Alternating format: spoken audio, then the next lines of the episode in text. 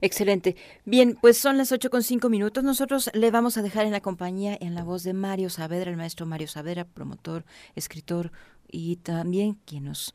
otorga estas cápsulas que a continuación una de ellas escucharemos con temas seguramente interesantes. De esta forma también nos despedimos y le deseamos un excelente fin de semana.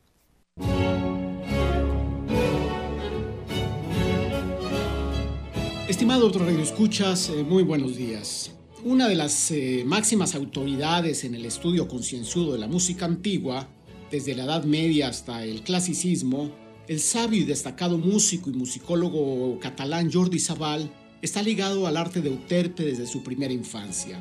Egresado del Conservatorio de Barcelona, prosiguió estudios de especialización en la Escola Cantorum Basiliesus de Suiza y de la mano del notable chelista August Bessinger, reafirmó su interés por rescatar y revalorar la música y los instrumentos antiguos, desde la Edad Media hasta el Romanticismo, como apreciables referentes del patrimonio cultural.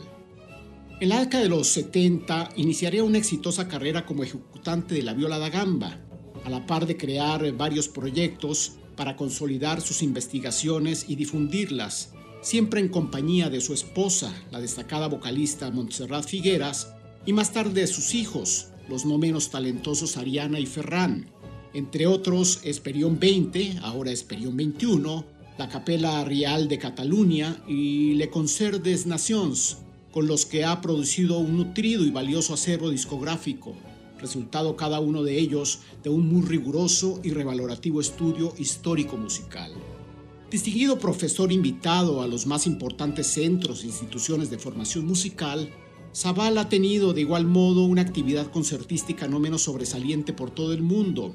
y todavía recuerdo con enorme nostalgia una gira que tuvo que suspender a México en el 2011 cuando su esposa Montserrat Figueras murió resultado de un devastador cáncer.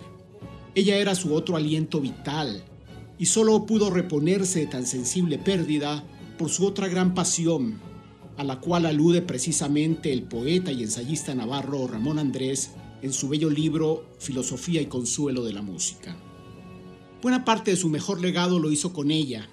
y su recuerdo es la llama que mantiene encendida su vocación inaplazable.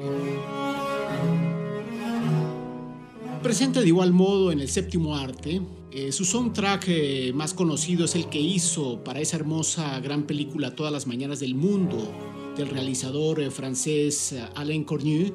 de 1991,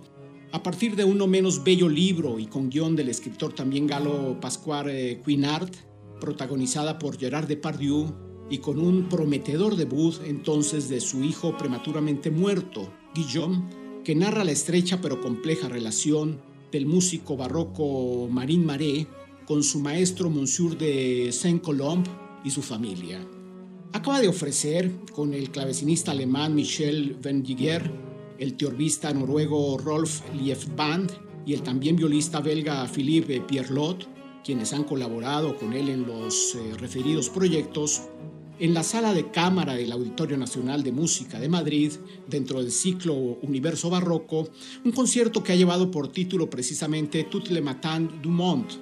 eh, con un nutrido programa que por mucho rebasa la pista mencionada, Arrancó con la celebérrima marcha para la ceremonia de los turcos de Jean-Baptiste Lully,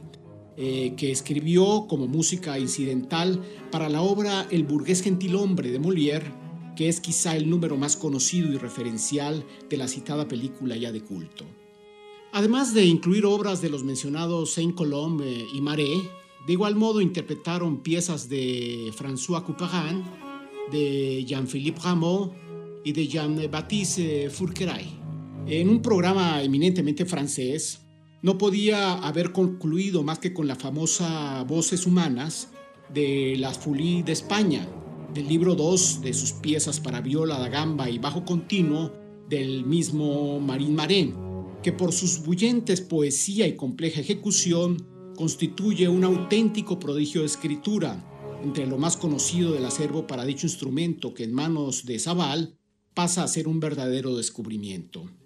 Es una de sus piezas de cabecera, quizá la más eh, conocida del célebre intérprete y compositor parisino de la corte de Luis XIV, discípulo sobresaliente también del mismo Lully, y como ancores eh, ofrecieron un par de piezas peruanas rescatadas del Códice de Trujillo por el mismo Zaval, porque los antiguos ritmos y músicas de América, eh, incluido México por supuesto, también han sido de su interés y motivo de su escrupuloso estudio.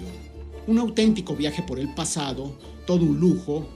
Este concierto viene a confirmar por qué Jordi Zaval es ya una leyenda viviente que a sus 80 años sigue en plenas actividad y creatividad,